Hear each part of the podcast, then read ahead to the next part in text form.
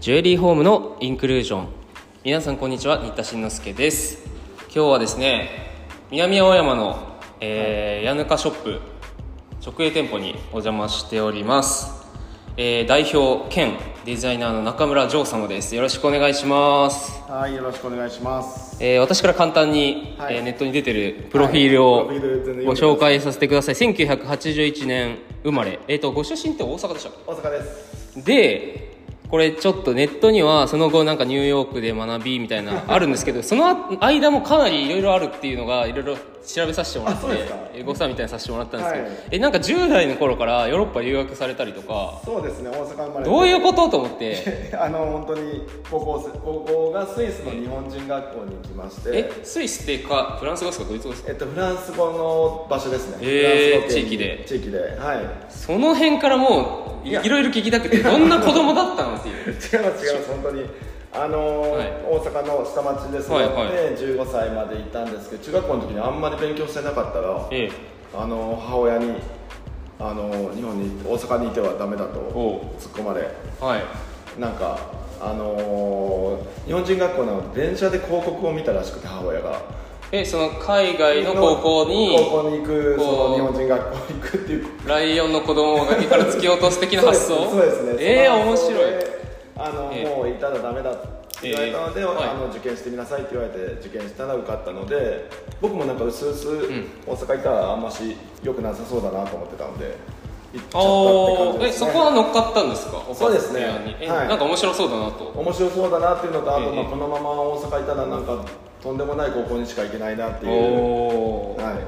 えその留学って一般的に、はいそのはい打算的に行こうとすると英語圏に行く人が多いと思うん ですね例えばオーストラリアとそうかですねその方がなんかはい潰しが効きそうだなはいみたいな、なんでスイスイ行ってそう ですねでも本当にその日本人学校でもういい環境っていうのをもう真逆の環境に掘り込ませたかったのかなと思います、へー大阪の下町から急にアルプス山の中に山の 中に飛ばされたはい本当にもうはいはい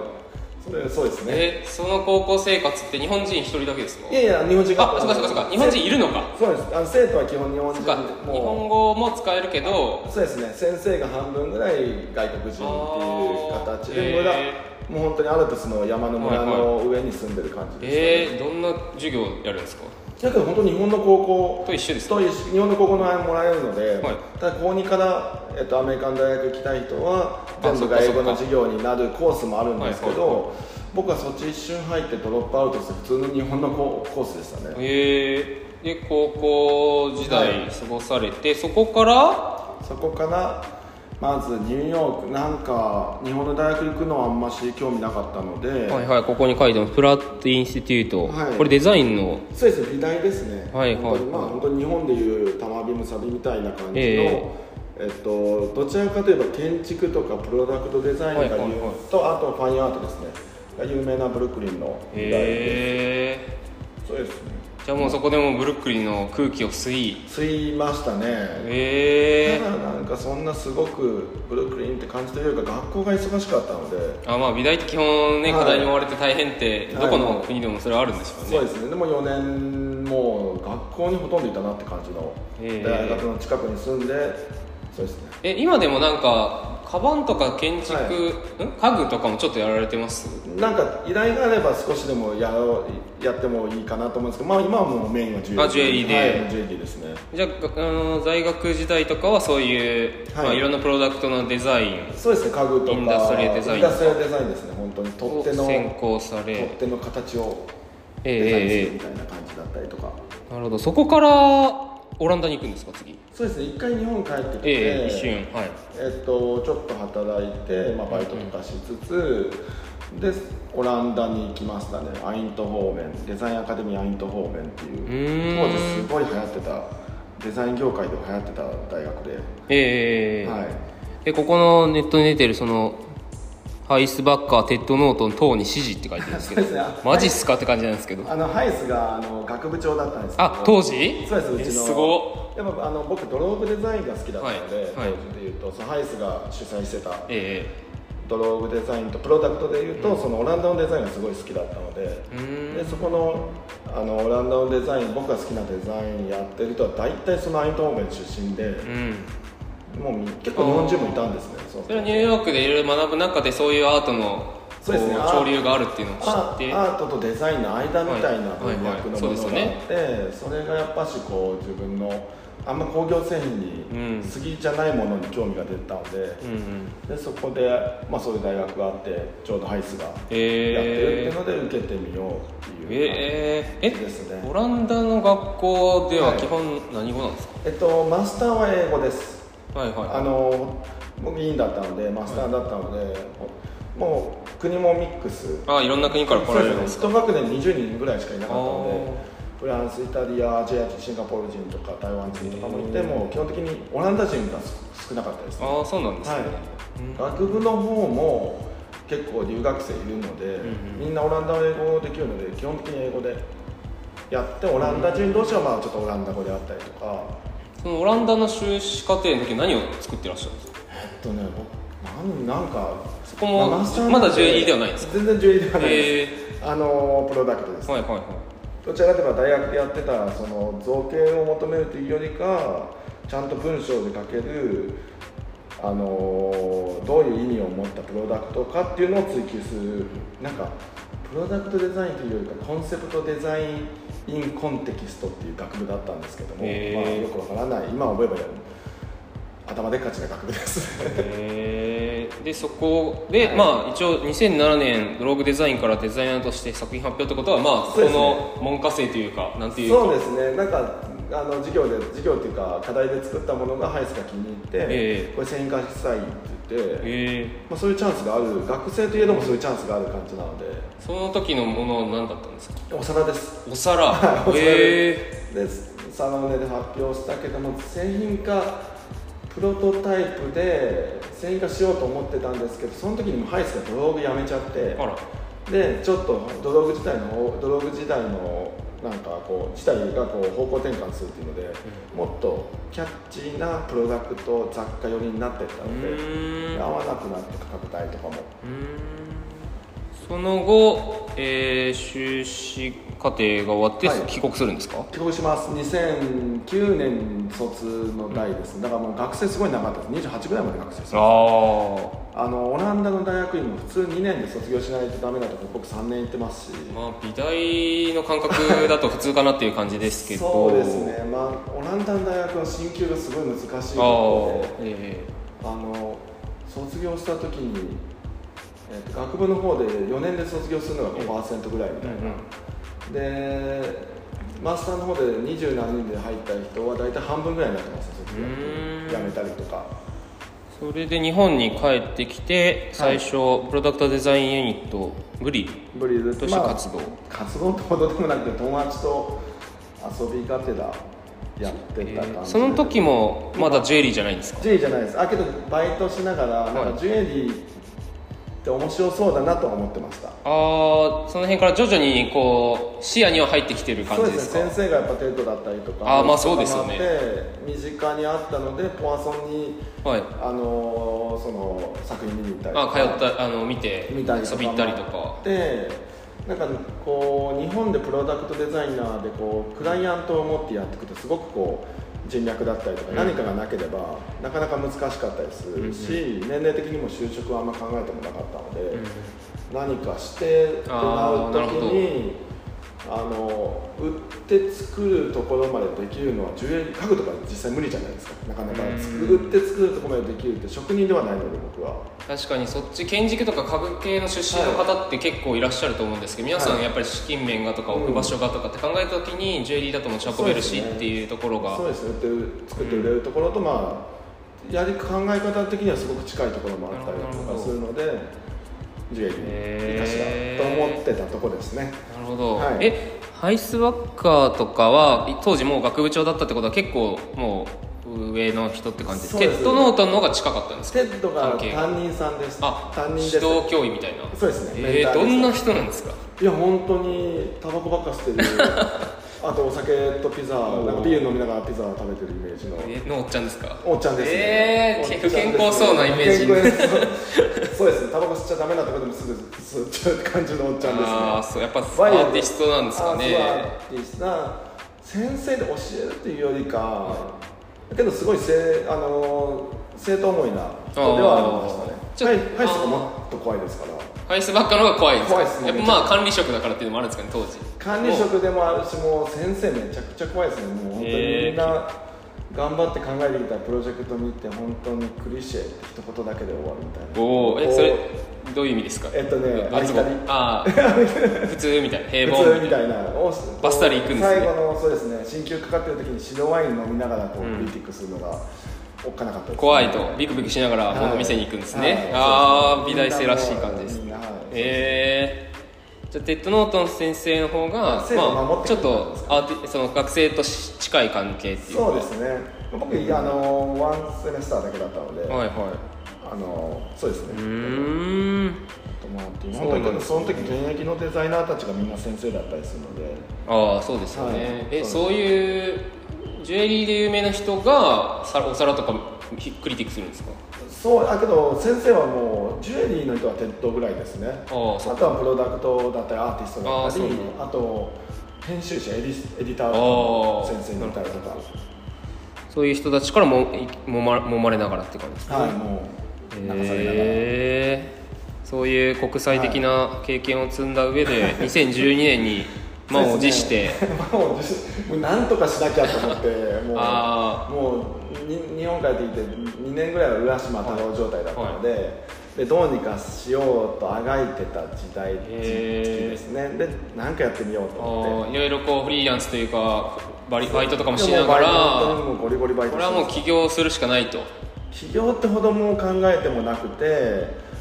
まあなんかもう始めなきゃと思ったとこですね、でえ何か名乗って始めるところかなと思って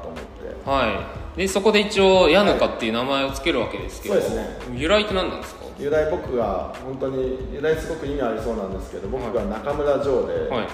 アルファベットにするとジョー中村で,、はいそうですよね前後ろ後ろ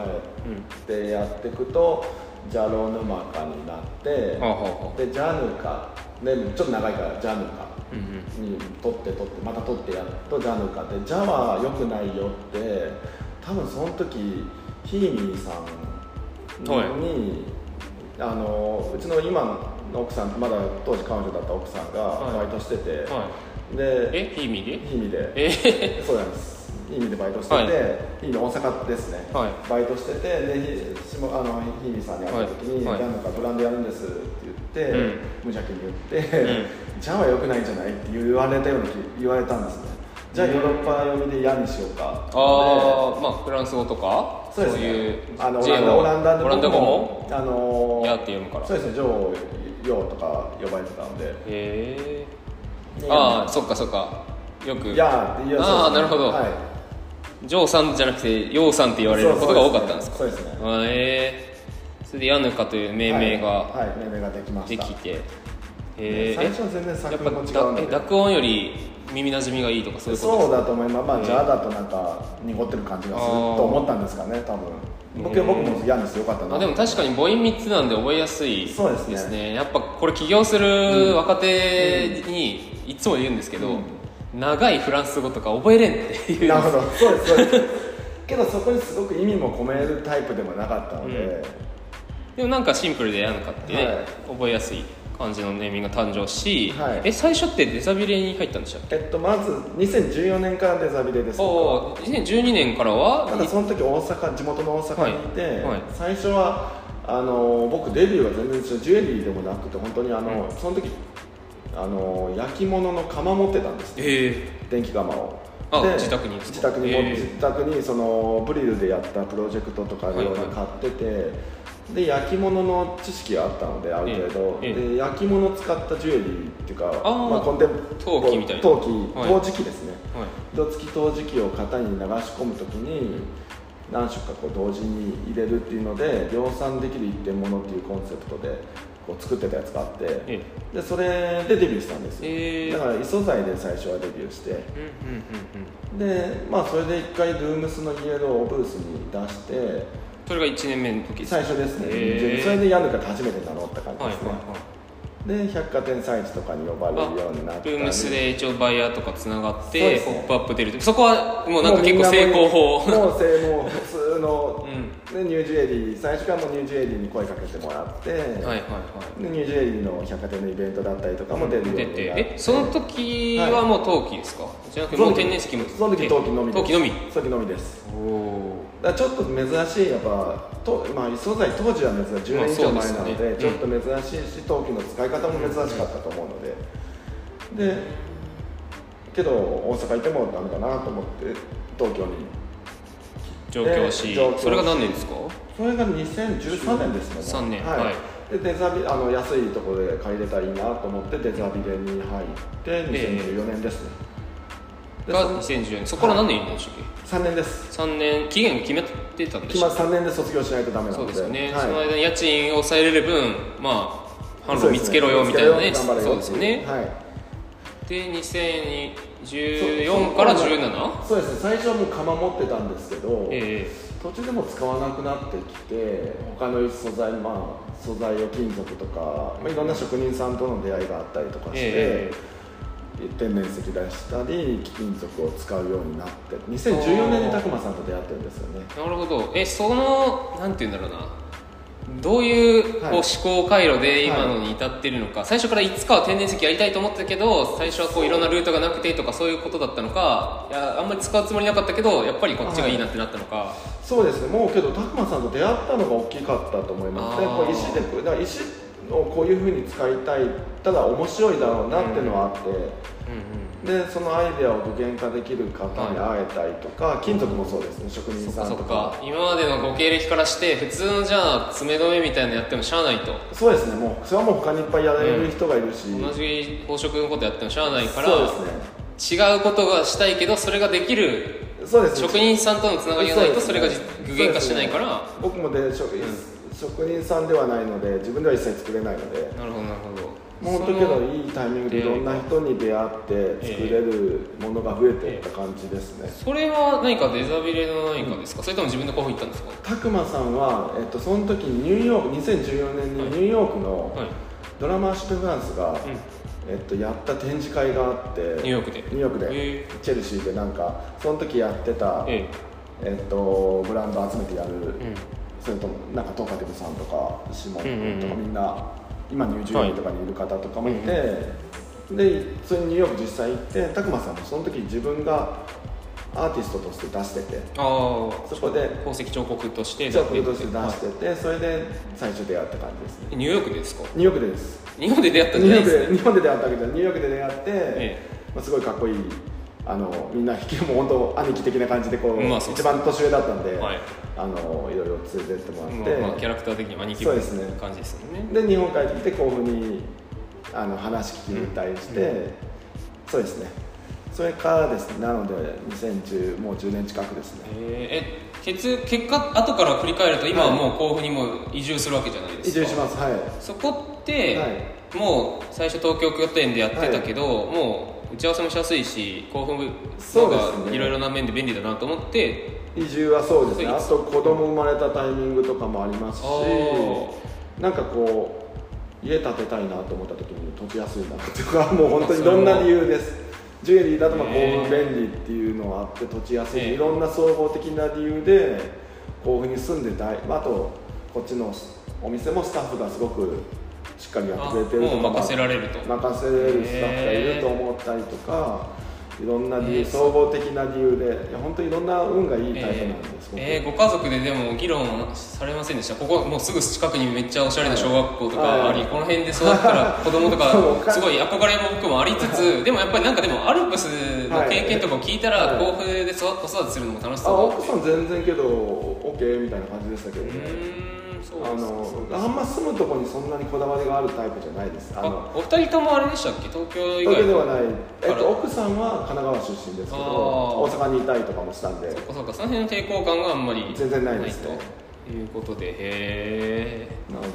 ここも住みやすいですどですねいやなんかあのいろんな中村さんのこう武勇伝を武勇伝なんでデザビレのご出身者の方とかはからたまに御徒町の飲み会とかではい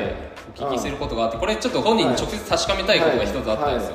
は若手の時矢中さんはもう本当いろんな飲み会に行ってたと、そんなでなんか人脈をちゃんとこう築いてたんだよみたいなのをこう先輩から後輩に教えみたいなだから自分のものづくりに没頭して視野狭くなるんじゃなくて他のほうほう違うプロダクトの人とかとの交流、まあ、それこそデザビレって違はうジャンルの人も結構いるじゃないですか、アートのテキスタイルとか、うんうんアートの人とかファッションの人とかいるからそういう人との交流しないとダメだぞみたいなアドバイス鈴木村長がやってるのかななんですけど そういうイメージがすごいつい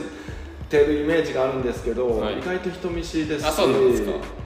けど飲むお酒は好きなので飲む機会があれば飲みに行ってましたね今日30代の時はよくき今振り返ってそれが、その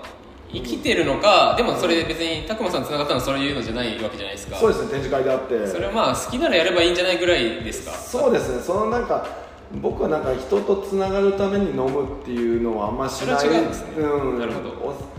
昨日な会った人と飲みに行くのは単純に楽しいのあーじゃあ別に戦略のために人脈とかっていう感じではないと分かで、りましたそうそいうれはタイプじでゃは全然違いますあね、はいじゃあガセネタだということガがセ分かネりタまでしすたガセネタですはいまあ本当にあのー付き合いたいと思う人とねこうしそっうですかりそうですまあただ一人だけでこもっててもはいやっぱり今ってインスタだけうまくやろうと思っても難しいじゃないですか、はいだから言い方そう仲間は必要ですよねなんかけど僕始めた当時ともまたちょっと今は違うと思うので、うんえ当時はインスタもなかったのでそうですよねえ最初どうやってこう売り込みというかブランドを広めていったんですかどうやってたんですかね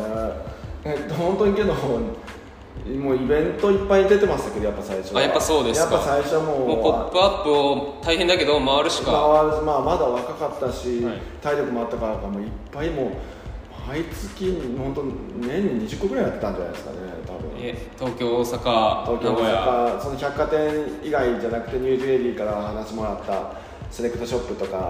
いはいの中でやったりとか、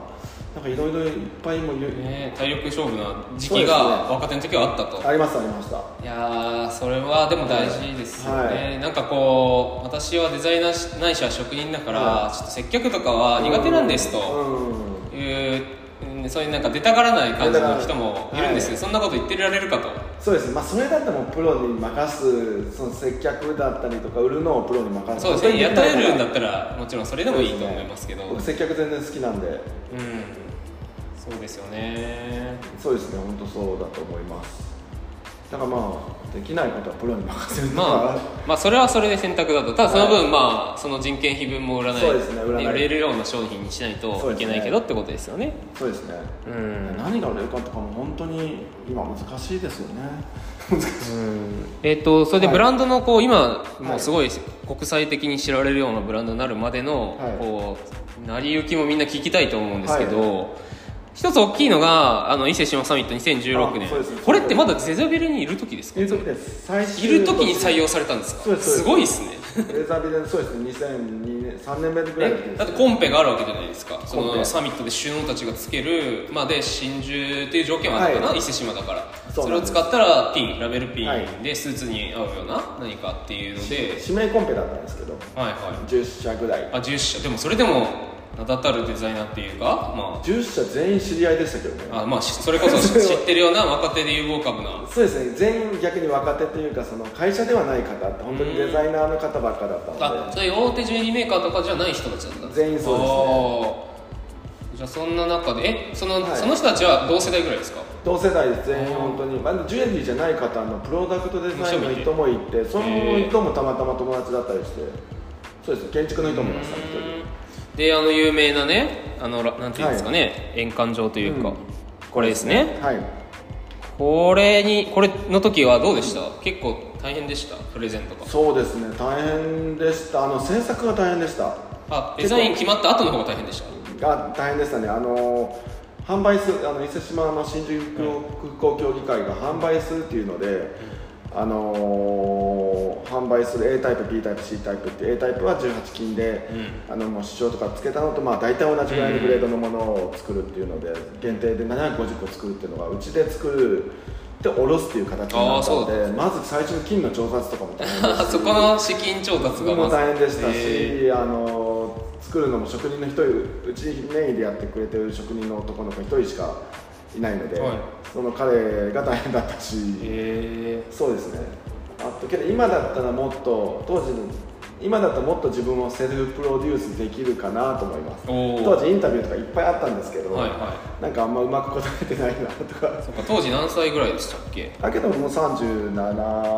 まあでもまだ経験が今とは違うから本当そうですねパールとか使い始めたばっかぐらいだったのでなるほどなるほどでもここら辺でその要するに世間の注目というか、そうメディアの露出とかも増えだしたんじゃないですそうですねけどこれとなんか今やってるジュエリー天然石とかはのいジュエリーとあんまなんか文脈がちょっと違うようか、まな感あ、じ確かがにして直接なんか近いデザインっていうよりもデザイナーの中村としてちょっと先に知ってもらった、そうですねそうですねなのでまあ本当に売り上げとしてはこれがこの時だけすごく良かったんですけど、は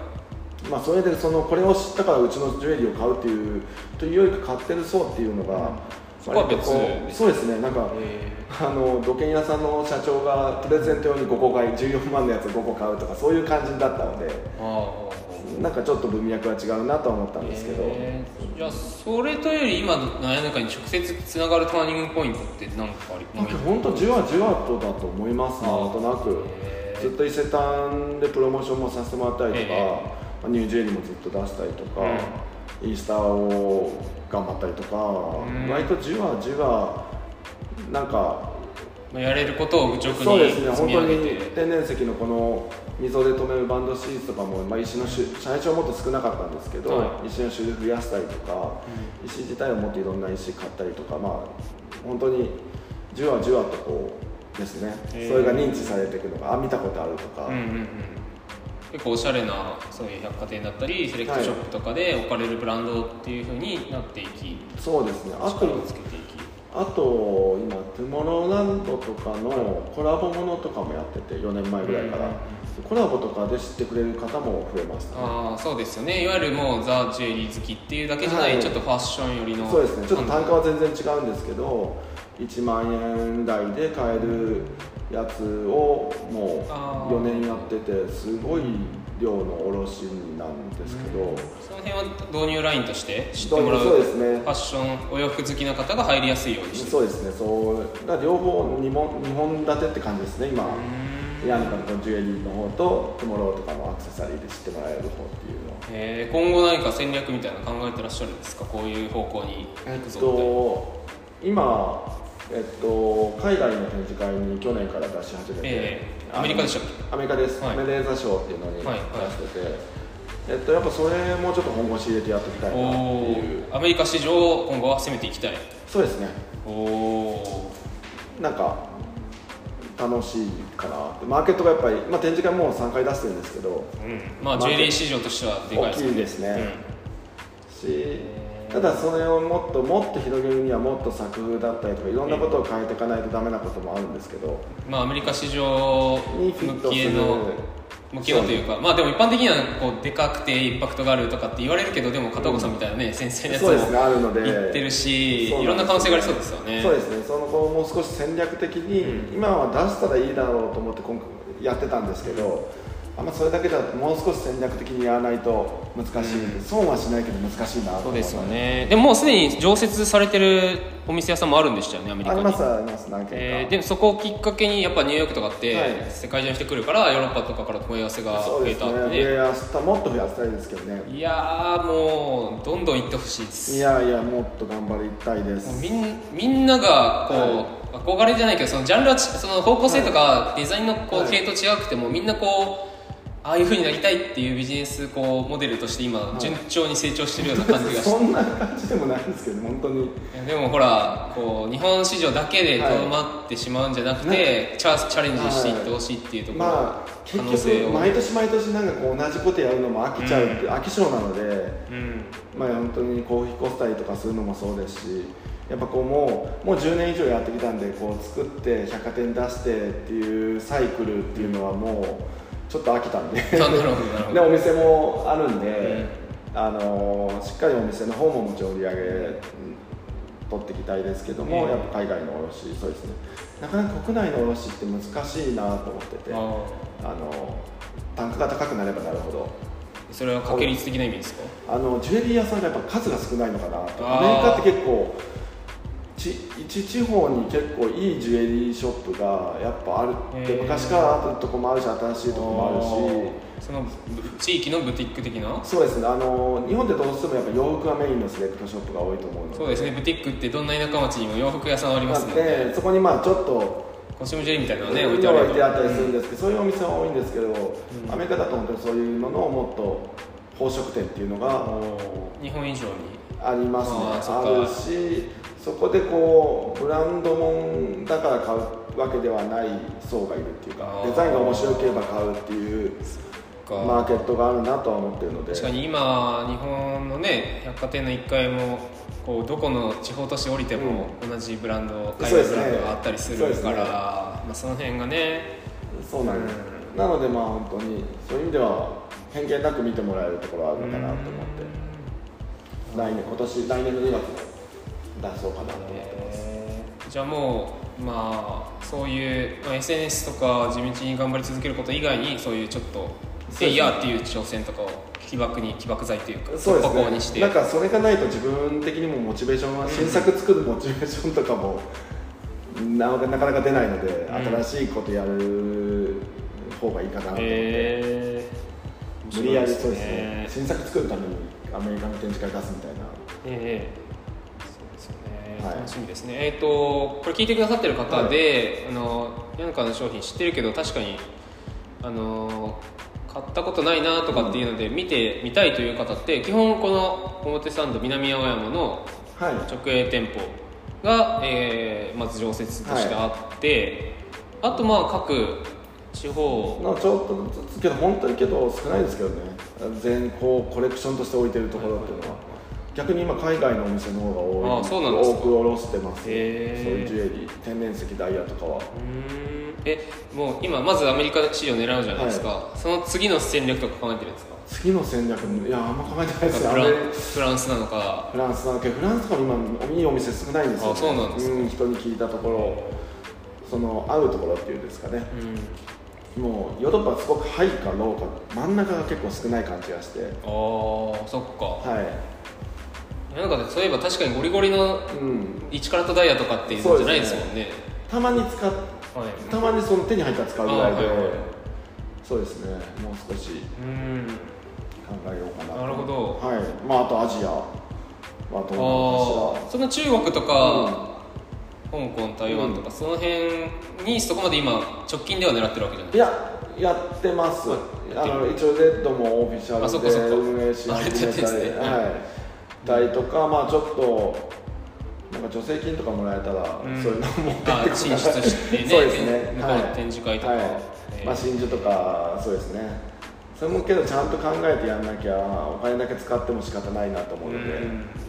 確かにでも柳川のことを評価してくれるそう素材じゃなくてデザインとか、はいうんこの洗練されたスタイリッシュな感じが好きと言ってくださる層がいるうん場所に行きたいですそようね、ですねだからそれもアジアももっとどんどん増えていくのかこなれからねと多は思分うんですけどそうですよね追いついてくるだろうあしのーデザインのもう少し前のストーリーとかを気にする層っていうんですかそうですね、はい、理由みたいなところただ綺麗だけではないっていうか、うんえー楽しみですねえ今後その、はい拡大会社としてはどんどん若手も入れて増やしてそうでマンパすねワーも必要ですよねそうですねに人は必要です今3人なんですけどはいはい今今三は人どういう人を取りたい職人作りたいのかデザイナーなのかそうですねけどター作る環境をもう少し、はいあのー職人さんせっかくこういうので、えええ職人さんを育てるっていうのもちょっと気になってるとこあろあですそねの外部の職人さんじゃなくて自社でってこと自です社でだったり、まあ、う僕がまあ場所を提供あっちょっともう安かったりあの場所は安かったりするので、あの場所借りあてちゃんと整えて地図整えてそこに通ってくれる職人さん職人でそれが別にうちの社員でもいいですし社員じゃなくて、ええ他の仕事もやってるけどもその場所を使うみたいな感じもいいのかうなとかーんちょっと考えてますねなるほどなるほみんな職人さん不足っていうのは本当にどそうですよね同世代のデザイナーとかとも話しててもみんなあると思うのでこの辺のなんかこう業界の課題みたいなのもやっぱ甲府に行かれていろいろ気づいて、そうですね職人さん少ないと思いますね高齢化してますしなるほどなるほどメーカーさんもいるいるんですけどね、はいは